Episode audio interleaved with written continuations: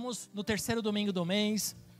É, estamos falando sobre salvação, arrependimento, fé e graça.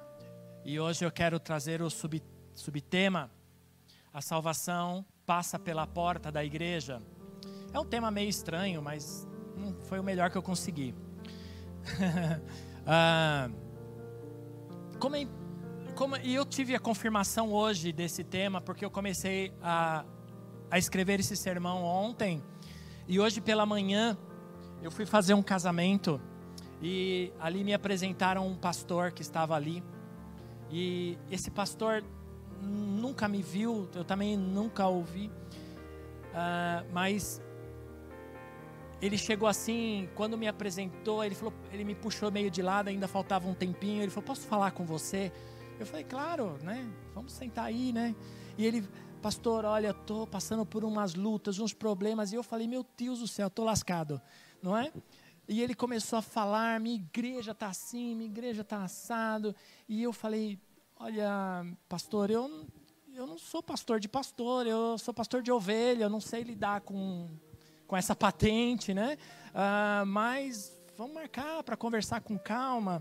Ah, e eu entendi ali, na fala daquele pastor, como a igreja tem sofrido ataques terríveis, como a igreja, não a igreja nós, porque nós somos a igreja do Senhor Jesus, mas estou falando a igreja organização, a igreja estrutura, como ela tem sofrido ataques em suas portas, ela tem sofrido a, a, ataques malignos mesmo para impedir que, essas, que essa igreja se fortaleça, para impedir que essa igreja cresça, para impedir que a igreja uh, tenha uma, uma renovação espiritual e que outros, outras pessoas entrem. E porque vocês sabem, todos vocês que estão aqui passaram pela porta da igreja, literalmente ali à frente, a, a porta aberta é sinal de salvação, é sinal de cura, é sinal de libertação, é sinal de, de reino de Deus. A igreja do Senhor Jesus Cristo, ah, ela contra a igreja do Senhor Jesus Cristo, ela, o inferno não prevalece.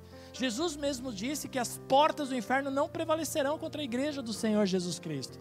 Então, mas nunca na história do cristianismo a igreja tem sofrido tanto ataque nas suas finanças, ah, de dentro para dentro, entende? De dentro para dentro os próprios, as próprias ovelhas têm se mordido. Ovelha não se morde, mas no reino de Deus essas ovelhas se mordem, se atacam. E, e tem sido algo devastador. Eu tenho, eu tenho experimentado isso, eu tenho falado com pastores amigos, e, e, e isso tem acontecido muito. As portas da igreja precisam ser restauradas. E sobre isso que eu quero falar com vocês nessa noite, que eu quero conversar com vocês. É, lembrando a história de Neemias. Lá no capítulo 1, Neemias capítulo 1. Abra sua Bíblia em Neemias capítulo 1. Está aí na tela também, você pode acompanhar com a gente. Todos têm, amém?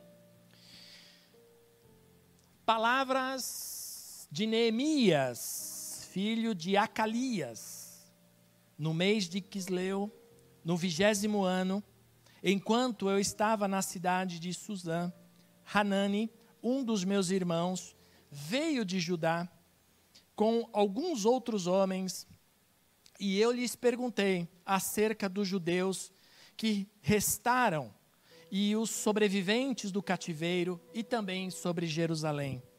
E eles me responderam: aqueles que sobreviveram ao cativeiro e estão lá na província passam por grande sofrimento e humilhação. O muro de Jerusalém foi derrubado e as suas portas foram destruídas pelo fogo. Até aqui. Quero dar uma explanação bem rápida. Uh, e, eu, e eu falei que é, eu fiquei preocupado hoje uh, quando recebi na minha sala o mestre José Alves, a pastora Regina, que são de Cristo Centro lá Cambuí, que estão nos visitando hoje. Eu falei, eu estou lascado, porque é meio histórico que eu vou ministrar hoje. E aí tem um mestre aí só anotando ali meus erros para contar para o apóstolo depois. Aí lascou. Né? Mas, enfim, um sermão meio histórico, então, por isso, ah, põe teu coração aqui em mim e não liga para o mestre, não, tá bom?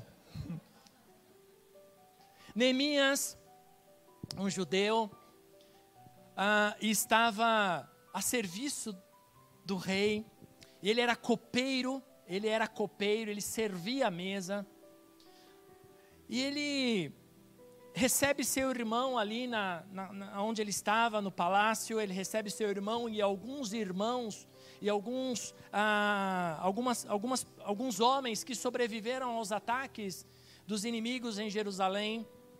E, e ele, como um bom judeu, ele pergunta como estão as coisas em Jerusalém.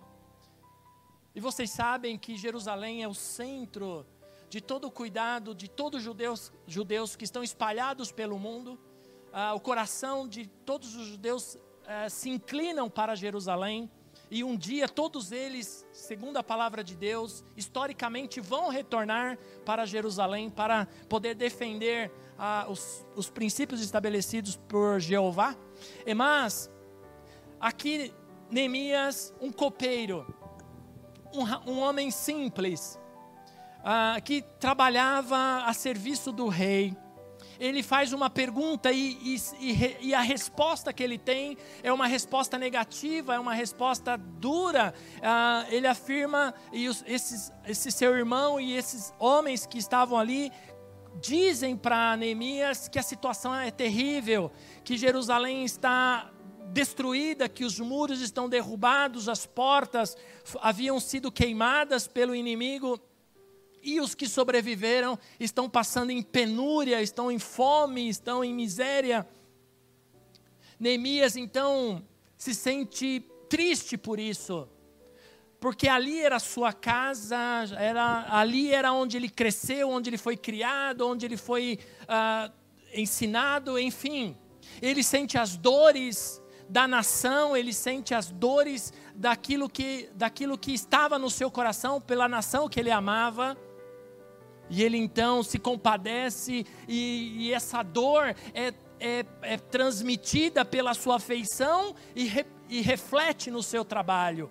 Ele vai servir o rei com um semblante triste, ele vai servir o rei ah, com, com a cara fechada, e isso nunca havia acontecido.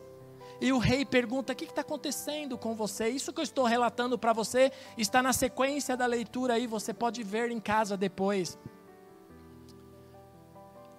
E Neemias, o rei então sugere e fala para ele: vai lá, faz, faz alguma coisa. E Neemias então pede autorização para o rei para deixá-lo ir reconstruir os muros de Jerusalém. Um copeiro, um homem simples, ele olha para a necessidade da sua nação, da sua cidade, da sua casa, e ele se dispõe a estar à frente, a empreender uma uma construção.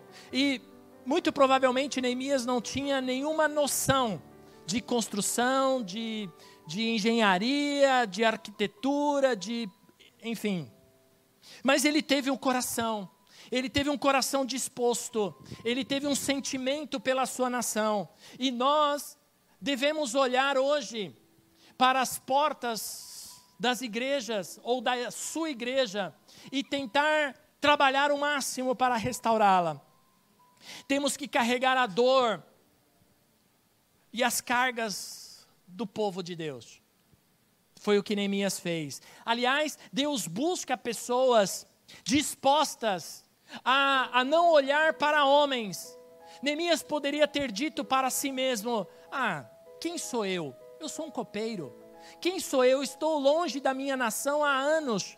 Quem sou eu para que eu faça, eu vá e faça? Quem sou eu que vai, que vai conseguir, junto a outros, as cidades vizinhas, quem sou eu que vou conseguir juntar pessoas para reconstruir o muro? Neemias, na sua, olhando para ele, não tinha condição nenhuma. Mas ele se dispôs. Talvez, eu quero abrir um parênteses aqui já nessa minha introdução meia longa. Eu quero começar perguntando para vocês, talvez você tenha olhado para você mesmo e tenha dito: quem sou eu para fazer algo na igreja? Quem sou eu para poder uh, um dia estar ministrando com o microfone na mão ou estar tocando um instrumento lá em cima? Quem sou eu para fazer esta obra, para ajudar essa obra a crescer? Nós vamos caminhar nisso. Eu quero voltar lá para a história. Eu quero que você fique, tente uh, responder essa pergunta para você mesmo, porque uh, o Senhor tem grandes coisas para você. Ainda essa noite, ainda esse ano, Deus tem um propósito para você. Basta você olhar e dizer: eu quero fazer algo pela minha igreja, eu quero fazer algo para ajudar a igreja a crescer, eu quero fazer algo para que essas portas não se fechem. Neemias levanta e vai reconstruir. Ele sai pedindo ajuda, e então ele tem um grupo de pessoas dispostas a reconstruir o muro. Lá uh, em Jerusalém haviam doze portas, essas portas foram queimadas e destruídas. Eu não vou hoje é, falar sobre todas as, essas doze portas, porque são muitas, mas eu vou citar algumas para vocês. Haviam havia lá a porta com, com alguns nomes interessantes, como Porta do Gado, Porta do Peixe, Porta Velha, a Porta do Vale, a Porta do Monturo ou Porta do Lixo, Porta da Fonte, Porta do Cárcere, Porta das Águas, Porta dos Cavalos, a Porta Oriental, a Porta, da, a porta de Guarda e a Porta de Efraim. Algumas essas eram as doze portas, que também representavam as doze tribos de Israel, tinha alguns significados assim. Hoje já não são doze portas, hoje são oito portas apenas que tem ali. Mas ele começou a reconstruir esse muro. Vocês estão comigo, amém? Ele começa a reconstruir justamente pela primeira porta. Aqui eu citei porta do gado, mas na realidade essa porta ela tem um nome interessante. Ah, em Neemias capítulo 3, verso 1, ah, Neemias chama essa porta como porta das ovelhas. Aí diz: o sumo sacerdote, olha quem, quem reconstrói esse muro, é um sumo sacerdote. O sumo sacerdote Eli, Eliacibe e os seus colegas sacerdotes, também sacerdotes, começaram o seu trabalho e reconstruíram a porta das ovelhas. Eles a consagraram e colocaram essa porta no lugar. Depois construíram um muro até a torre do Sem e consagraram até a torre de Hananel.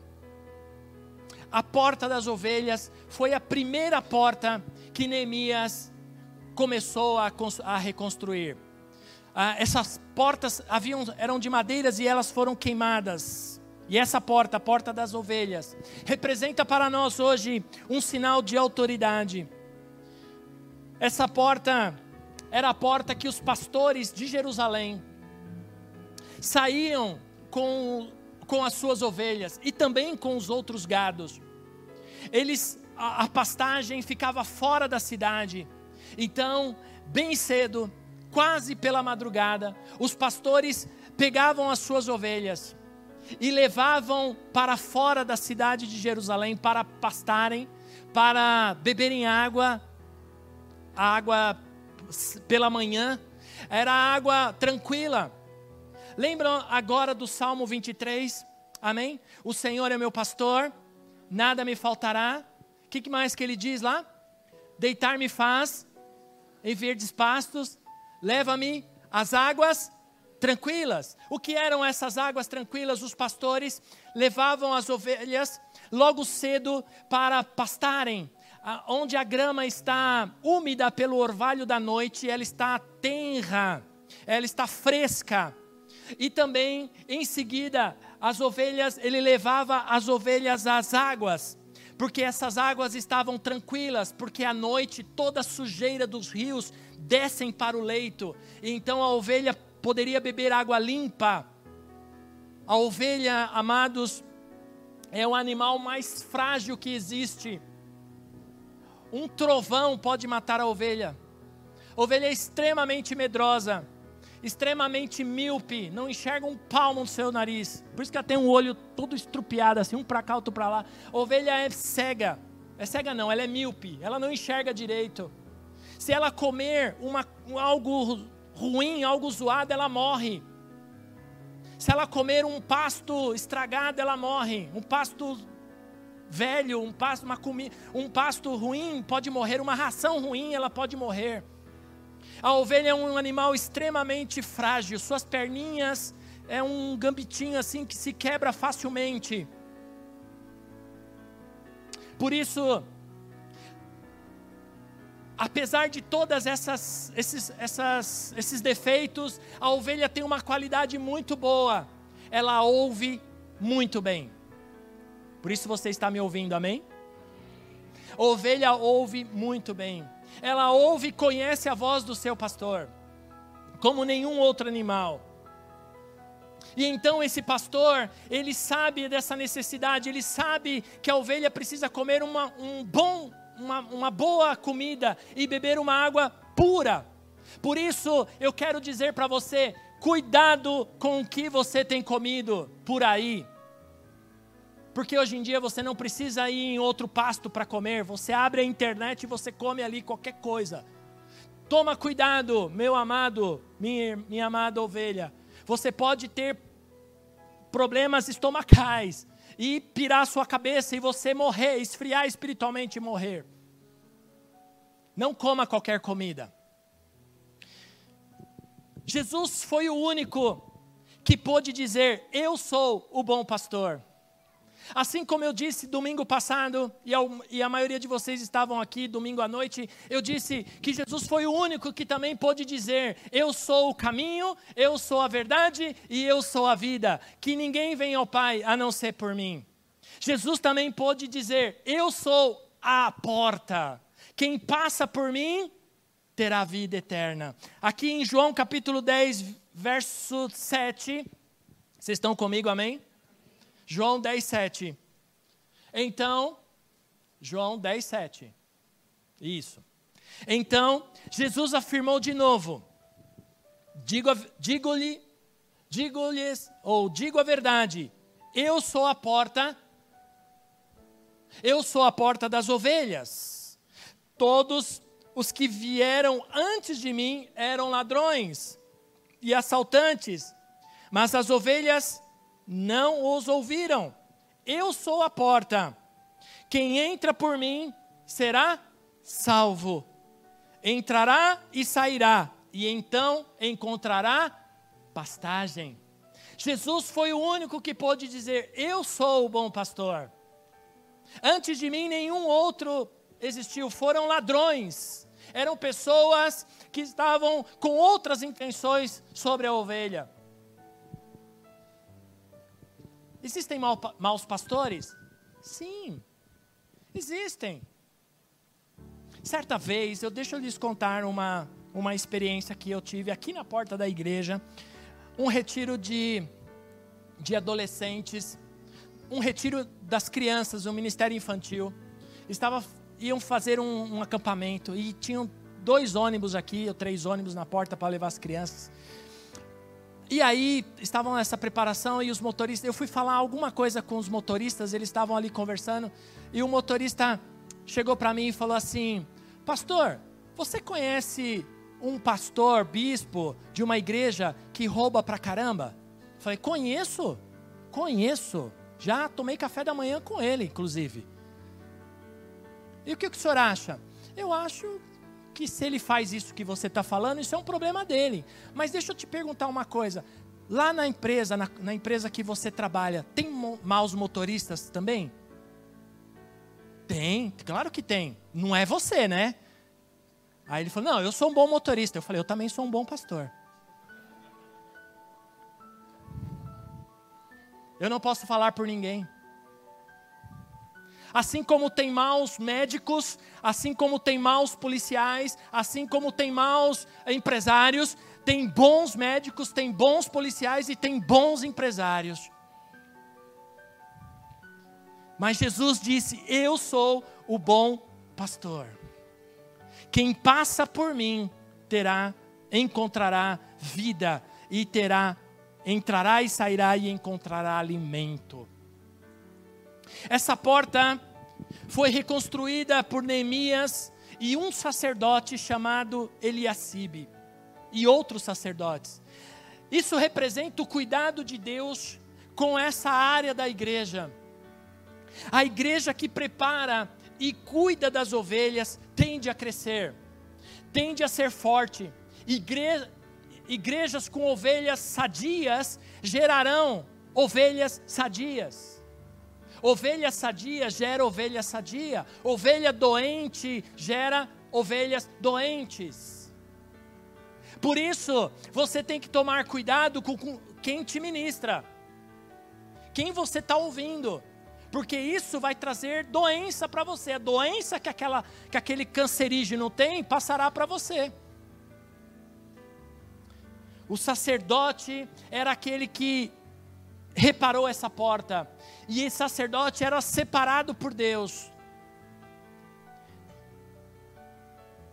Sacerdote é aquele que separado por Deus para trazer a, a resposta de Deus para o povo e levar os pedidos do povo para Deus. Essa era a função do sacerdote, essa era a função que tinha a, a, ao sacerdote ao restaurar essa porta. Eles estavam cuidando para que essa porta fosse restaurada.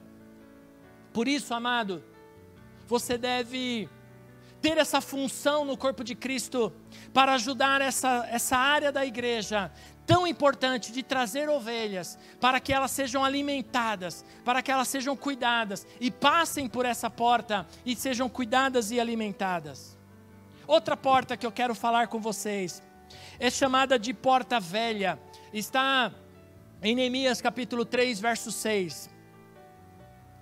Aí o, o autor vai dizer é, o nome dessa porta chamada porta a porta Gessana, mas mais conhecida como Porta Velha. Foi consertada por Joiada, seu filho, é, filho de Pazéia, e por Mesulão, filho de Besodias. Mas esse povo dava uns nomes que, olha, misericórdia para nós, né?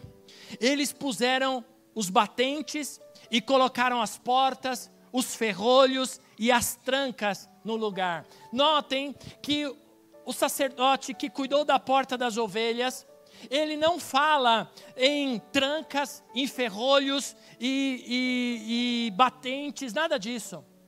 Muito provavelmente essa porta das ovelhas não tinha trancas, não tinha ferrolhos, não tinha chave. Ferrolho é chave para os mais novos. é chave que tranca.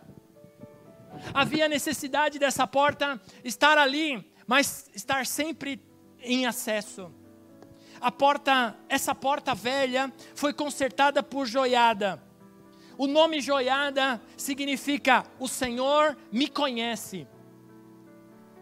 E mesulão não é mensalão, tá, gente? É mesulão. Mesulão significa o Senhor é meu amigo. A porta, esse nome porta velha ou gessana, tem um significado muito especial significa algo que é desde o início.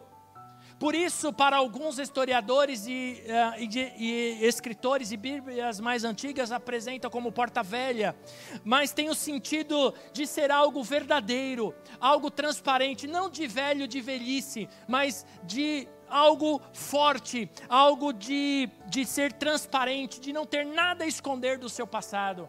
Uma porta que era forte, que tinha sua história, que tem o seu passado. A igreja tem que ter homens e mulheres que tenham a sua vida restaurada e, e tenham transparência. Há muita obscuridade nas igrejas nos dias de hoje, há muita coisa oculta, há muita coisa escondida.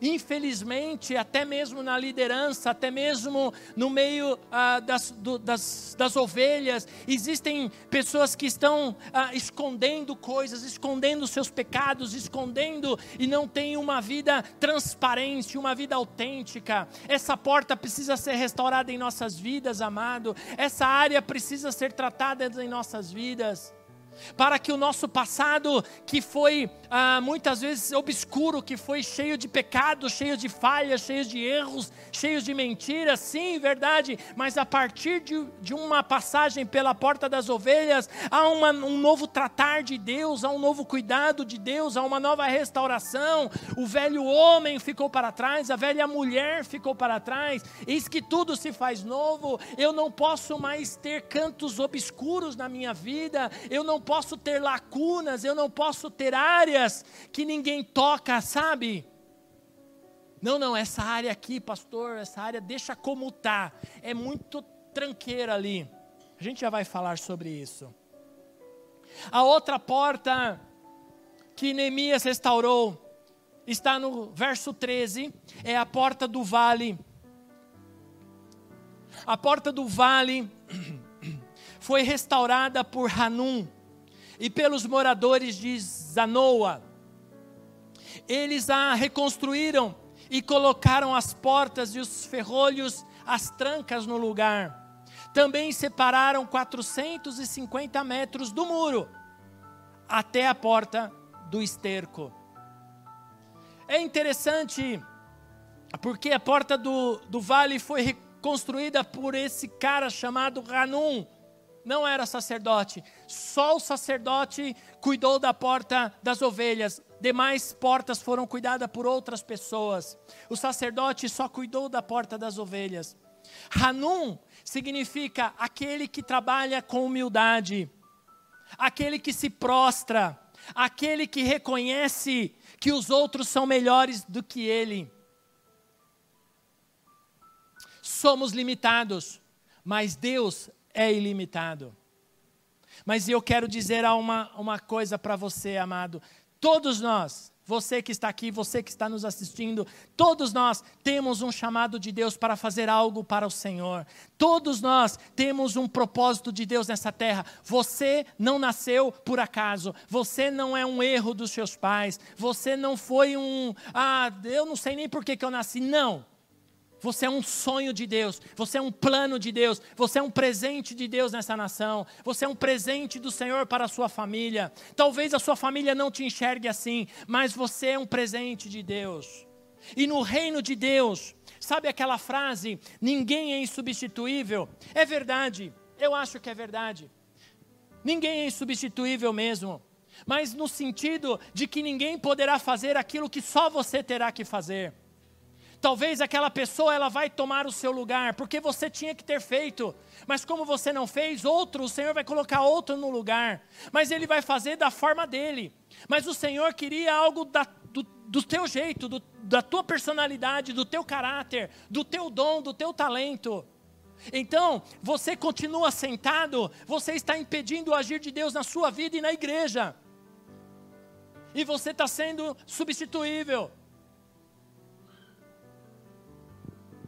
Porque ninguém fará aquilo que só você poderia ter feito. Então, se um dia você largou o púlpito, você largou o altar, você largou o ministério, você será cobrado disso, porque você tinha que ter completado a obra, você tinha que ter cumprido a obra que, que Deus colocou na tua vida com humildade, com humildade sempre se prostrando diante do Senhor, nunca com soberba, nunca achando que é o melhor, nunca achando que toca melhor do que qualquer outro, nunca achando que por, uh, eu tenho X, Y, Z faculdades, mestrados, técnica, eu sou divino, eu sou mestre em divindade, eu sou isso, eu sou aquilo, eu sou uh, pós-graduado, PhD, sei lá mais o que.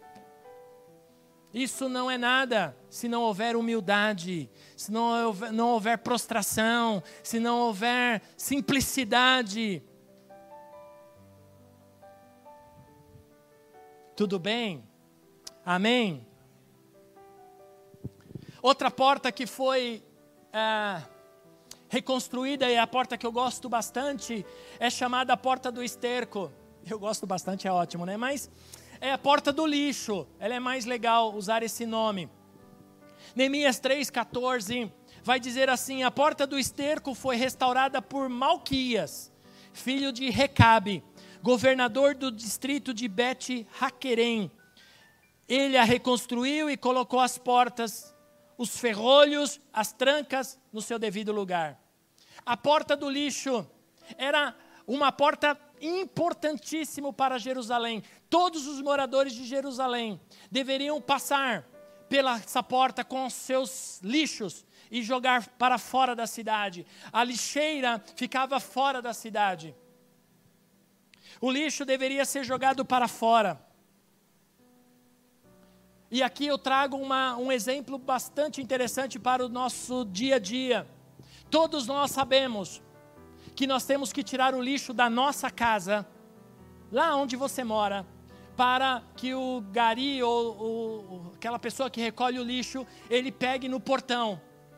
Não é verdade? Ou no lugar apropriado. Eu moro em, em um condomínio, eu tenho que descer e colocar lá na lixeira ah, o lixo que foi consumido pela minha casa. O lixeiro não toca a campainha lá da minha casa. Ô, seu Ronaldo, bom dia, boa tarde. Eu vim retirar o lixo, me dá, e dá licença que eu vou entrar na cozinha, vou lá no banheiro, eu vou recolher os, os lixos para você e você lá sentado no sofá. É assim? Não. E algumas mulheres têm que brigar com o marido para jogar o lixo. Na minha casa, minha esposa não põe a mão no lixo. Sou eu que recolho. Ou eu ou meu filho. Como é difícil ali, sou eu mais eu. Porque não tem coisa pior. Falar, vai jogar, já vou, pai. Daqui a. Ah, isso me consome. Mas enfim, deixa lá. Quando não tiramos o lixo da nossa casa, todos percebem. Não é verdade? Todos que entram na casa percebem. Às vezes eu chego do trabalho daqui do trabalho. Eu entro em casa lá pelas sete, oito horas. Minha esposa fala: Você precisa jogar o lixo. Está podre. Eu falo: Eu percebi, amor, me dá cinco minutos. Só para beber água, deixar a mochila, eu já vou.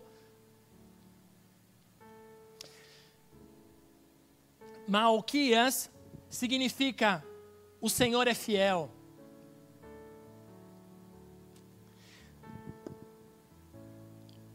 O lixo sempre vai existir em nossas vidas. O lixo sempre vai existir em nossa casa. Nós consumimos sempre coisas que geram lixo, infelizmente. E enquanto isso existir, você, meu irmão, homem de Deus, diga amém. Homem de Deus, diga amém. As mulheres não. O homem de Deus, diga amém. amém. Você tem que tirar o lixo da sua casa. Você é o sacerdote. Você tem essa responsabilidade de pôr o lixo para fora da sua casa. Irmãs, me protejam depois lá, eu quero uma segurança lá na saída. Não permita, homem, que sua esposa pegue no lixo. Lixo é responsabilidade do homem da casa. Seja homem de verdade, não custa nada pegar o lixo, amarrar e jogar lá fora. E também, o lixo espiritual da sua casa também é responsabilidade sua. Se você entender que há uma contaminação estranha entrando pela televisão, entrando pelas amizades, entrando nos relacionamentos. Você, homem, se posicione, repreenda e diga: não aceito essa porcaria dentro da minha casa, eu não aceito novela na minha casa, eu não aceito seriados que uh, induzem a, as drogas, a prostituição, eu não aceito porcarias na minha casa. Eu sou o sacerdote da minha casa. Os lixos sempre existirão. Nossos filhos podem trazer lixo para casa. Mas quem tem que pôr para fora é você, meu irmão. Amém? Outra porta restaurada está no verso 15 do capítulo 3, é a porta da fonte. A porta da fonte foi restaurada por Salum, filho de Col Rosé, governador do distrito de Mispá. Ele a reconstruiu, cobriu-a e, a colo e colocou as, nas portas os ferrolhos, as trancas no lugar. Também fez o reparo nos muros, no tanque de Siloé, junto ao jardim do rei, até os degraus que descem à cidade de Davi. Essa porta significa a porta da fonte, algo que não se esgota, algo que não se acaba. Nosso Deus é um Deus eterno, fonte inesgotável de vida para nós. Essa porta, ela é preciosa e ela precisa ser restaurada, pois de nós não deve sair água suja, água contaminada, e sim água viva. Nós somos essa fonte. Essa fonte não pode ser contaminada. Existem hoje uma contaminação acontecendo diariamente, sorrateiramente, devagar, malignamente, vindo de todos os lados, até mesmo de dentro da igreja. E, o, e Tiago, ele, o apóstolo Tiago, ele afirma para que nós devemos ter cuidado com esse tipo, ah, com a nossa fonte, devemos tomar cuidado com aquilo que nós produzimos. Veja, por favor, comigo, Tiago capítulo 3, verso 12.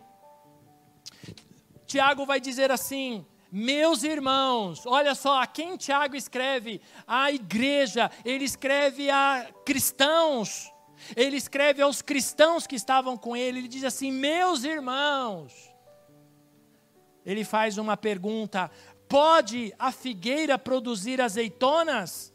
Ou uma videira figos? Da mesma forma, uma fonte de água salgada não pode produzir água doce. Hum.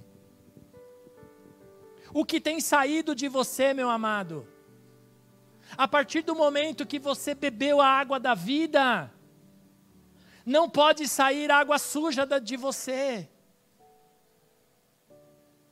Não pode ter mistura. Eu gosto demais, eu lembro quando eu era criança, lá na escolinha dominical, havia uma musiquinha bonitinha que a gente cantava, que dizia: Cuidado, boquinha, o que fala.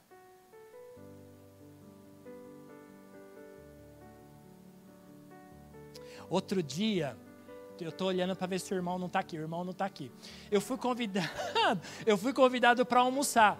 E aí o irmão veio me buscar. Mas eu, várias pessoas me convidam, então, enfim. Mas se for ele, ele vai saber, né? Bom, enfim. Depois eu acerto com ele. Aí eu fui, eu fui almoçar com ele. E aí, amados irmãos, nós nos sentamos à mesa, lá ele me levou num restaurante que ele tinha costume de ir, de almoçar ou de comer pizza, porque também era uma pizzaria. E aí, chega o garçom, todo todo amigo, não é? Todo amigo dele, e diz assim: E aí, Fulano, quase que eu solto o nome do irmão. E aí, Fulano, a mesma breja de sempre. Ele, oh, pelo amor de Deus, rapaz, você não está vendo que eu estou com o meu pastor aqui? Você vem falar um negócio desse? É. Eu falei, meu, tranquilo, você quer beber sua breja? Bebe aí. Eu, eu não, eu vou pegar meu, minha Coca-Cola, meu refrigerante. A mistura a contaminação da fonte é por coisas pequenas. A fonte se suja por pequenas coisas. A fonte se suja por pequenas migalhas que caem. Você não pode permitir na sua vida essas misturas, essas contaminações. Você não pode permitir na sua vida essa, essas coisas. Cuidado com o que você fala, cuidado com o que entra em você. Cuidado com o que está com você na tua vida. Cuidado com quem, ó, põe teu coração aqui em mim. Cuidado com quem você anda. Amém.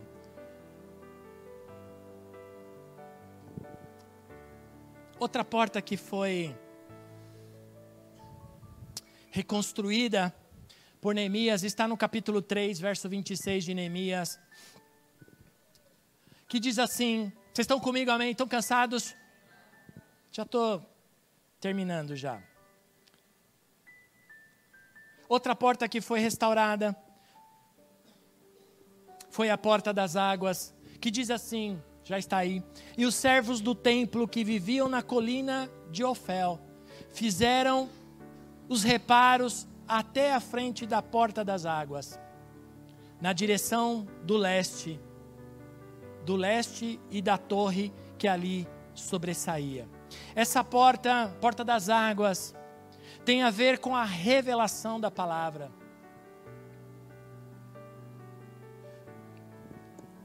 As águas são para edificação do corpo de Cristo. Nós precisamos dessa, dessa palavra. Bem-aventurado é você, meu amado, que se senta para ouvir a palavra de Deus. Bem-aventurado é você, meu amado, que lê, que faz leitura da palavra de Deus no, no seu diário, na sua leitura diária. Hoje em dia é tão legal se você tem um smartphone, por mais simples que seja, você pode baixar um aplicativo da Bíblia e aí há planos de leitura excelentes. Eu estou lendo a Bíblia todo ano. Não importa quantas, ah, mas eu já li a Bíblia. Leia de novo. Tenho certeza que o Senhor vai falar com você. O Senhor vai revelar novas, novas, uh, novas palavras para você. O Senhor vai revelar novas coisas para você. Como é importante você aprender. Tenha um coração ensinável. Participe das nossas escolas bíblicas aqui na igreja. Nós temos classes de ensino bíblico aqui. Participe, se envolva. Tenha um coração disposto a aprender a revelação da palavra de Deus. Nunca diga, eu já sei, eu sei, eu entendo. Ah, eu não preciso mais aprender. Ah, é o que o inimigo quer que você diga, é exatamente isso. Que você é bom, que você sabe, que você já sabe tudo, que você. É- não. Tenha um coração disposto a aprender, não importa quem esteja aqui pregando, não importa quem venha ministrar, sempre temos coisas para aprender. O Senhor sempre vai falar, o Senhor sempre vai revelar, porque a palavra dele, essa palavra é viva, é água pura, é água cristalina que alimenta, que mata a sede, que mata a fome. Então, esteja sempre disposto a, a ser edificado no corpo de Cristo. Eu só sou edificado quando eu estou disposto a aprender a palavra de Deus. E essa porta, essa área, esta porta precisa ser restaurada na tua vida. Você precisa estar disposto a aprender. Eu quero aprender sempre. Eu quero estudar sempre. A outra porta que eu quero terminar com ela. Cadê o André, menino André? Nosso samurai, olha lá. Neemias capítulo 3, verso 8, 28, aliás. Todos aqui em mim, amém? Na palavra de Deus aí. O que, que eu falei? Neemias 3, 28. Foi isso? Diz assim: Jesus. Está lá? Aí está. Acima das, da porta dos cavalos, os sacerdotes fizeram os reparos cada um em frente à sua própria casa, da sua própria casa. Essa porta era a porta que representava o serviço. Esses animais, esses cavalos, eles serviam para carregar as coisas pesadas, os cavalos, as mulas. Ela, eles tinham funções específicas para levar o suprimento e trazer o suprimento para dentro e fora da cidade. E aqui representa o serviço, força. Em todo o tempo, estavam sempre prontos para servir. Isso tem a ver com ministério, isso tem a ver com chamado. Há quantos anda, meu amado, o seu serviço ao Senhor? Você está sempre pronto. Eu, eu quero nessa noite te fazer um, um chamado ministerial, para que esse ano você esteja sempre pronto a servir. Nós temos tantas coisas para fazer, nós temos tantas áreas que precisamos do, do serviço, daquilo que, ah, mas eu, o que, que eu posso fazer? Certamente tem algo que você vai poder nos ajudar. Certamente tem uma área que você vai poder dedicar o seu tempo. Não estou falando de você ter que morar na igreja, de ter que estar de segunda a domingo. Não, isso é, é para mim. isso aí é comigo. Aliás, você quer me encontrar? Não vá em casa, vem aqui, tá bom?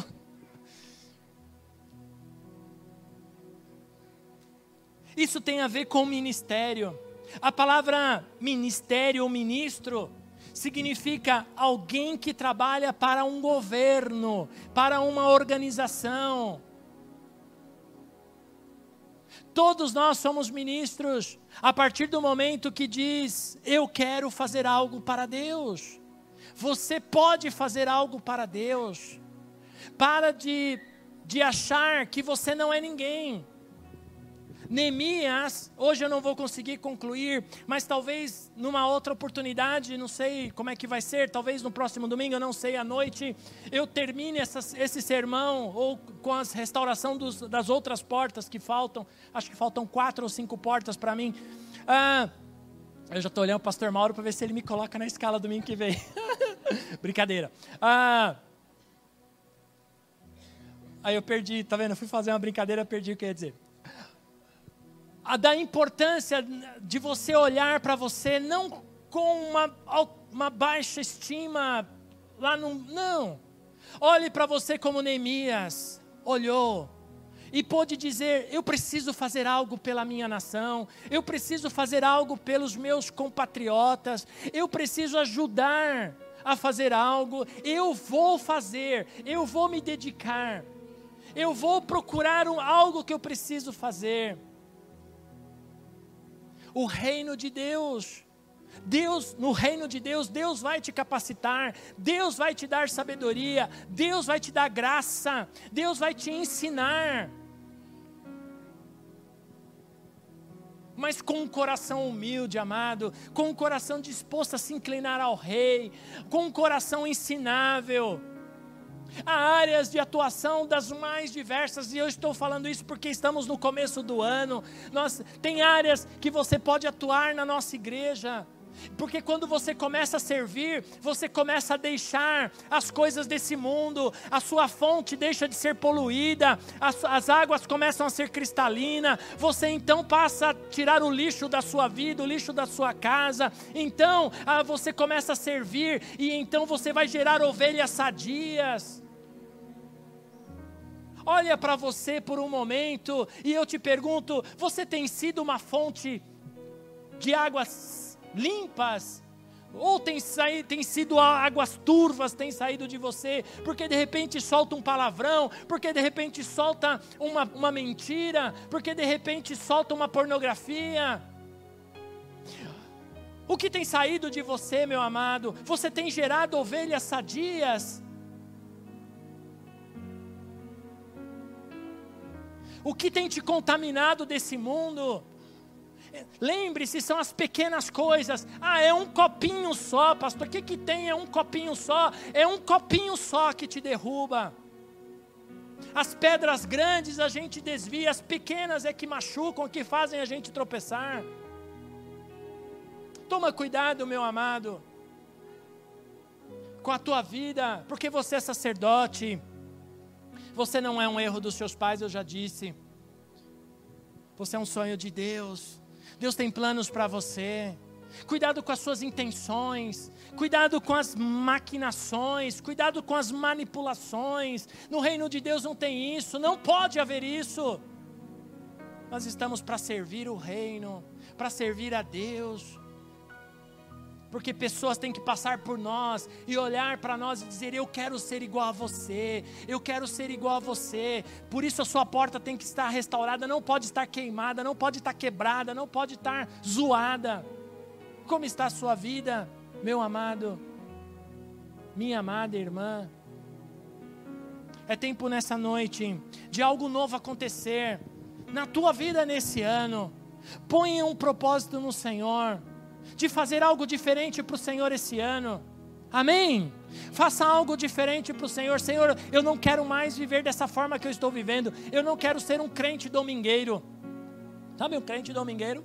Que só vem na igreja no domingo e agora que tem internet lascou. Porque você, ah, eu vou assistir em casa. Vou ficar no meu sofá. Hum? Você precisa disso aqui, ó. Desculpe quem está em casa, sinto muito. Você precisa disso aqui, você precisa dessa, desse, comun, desse comungar, dessa comunhão. Você precisa desse relacionamento.